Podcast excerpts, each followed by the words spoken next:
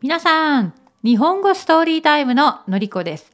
今日の主人公は、ジョージの彼女、さくらです。さくらはお盆休み、実家の大分で過ごしました。そして大分から東京に戻ってきました。それでは聞いてください。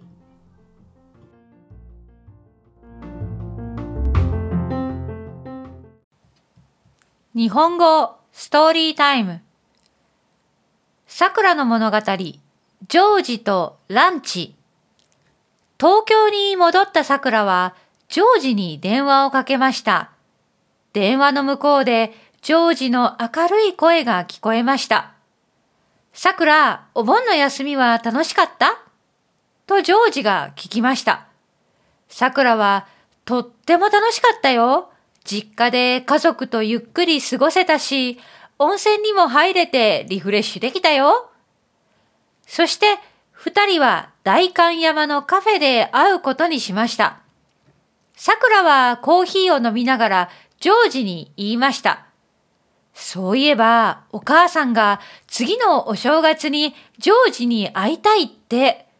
ねえ、ジョージは大分に行ってみたい？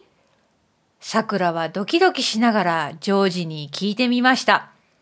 ジョージはびっくりしましたが、もちろん行きたいよ。桜の家族に会ってみたいし、大分の温泉も楽しみだな。と答えました。桜はジョージの答えに嬉しくなりました。